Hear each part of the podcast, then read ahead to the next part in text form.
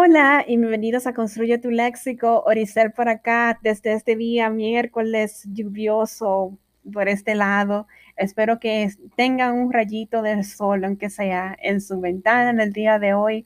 Y como siempre, hoy les traigo una nueva palabra. La palabra de hoy día es cóncavo.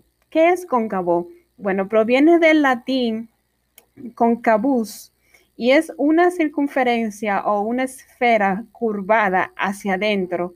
Es como un cuenco o una parte hundida en dirección al observador.